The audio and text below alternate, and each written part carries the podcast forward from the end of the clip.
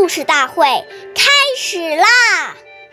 每晚十点，关注《中华少儿故事大会》，一起成为更好的讲述人。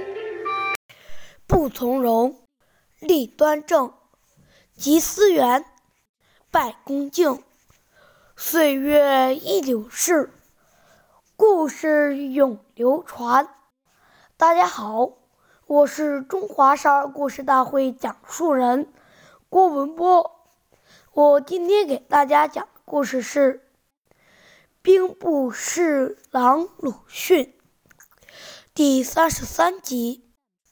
唐玄宗在勤政楼设宴，宴会结束后，兵部侍郎鲁迅以为皇帝已经回宫，便平稳的骑马。走在楼下，鲁迅容貌清秀，温文尔雅，走在路上总是风度翩翩，仪表俊逸，与众不同。仍然在楼上垂帘望他的皇帝，被他的风度吸引了，忙问左右近臣：“这人是谁？”近臣便把鲁迅的名字告诉了皇帝，皇帝连连称赞他含蓄宽容，风度不凡。同一个衣帽整洁而且又有风度的人在一起，我们就会觉得很愉快，感觉到精神焕发。相反，同一个不讲卫生又俗气的人在一起，就会感到很难受了。下面有请故事大会导师王老师为我们解析这段小故事，掌声有请。好，听众朋友，大家好，我是王老师。我们来解读一下这个故事。我们说，所谓立如松，行如风，站如钟，坐如弓。一个人的这个外在的形象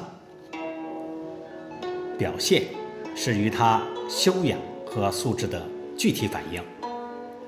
走路稳重，站立端正，说明他是有沉稳、正直、不慌乱、不毛躁的性格。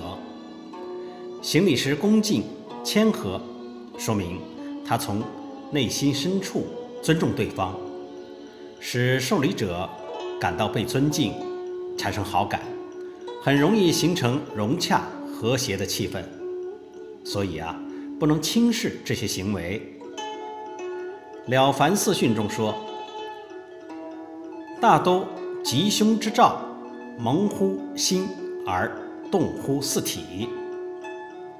其过于厚者，常祸福；过于薄者，常进祸。”这是告诉我们，一个人的凶福吉祸，通过这些身体的礼节行为，就可以预测他的将来如何。如果一个人的行为恭敬厚道，那么他必定有福报；如果是轻薄、傲慢、懒散，那么这种人必定会招惹祸患的。好，感谢您的收听，下期节目我们再会，我是王老师。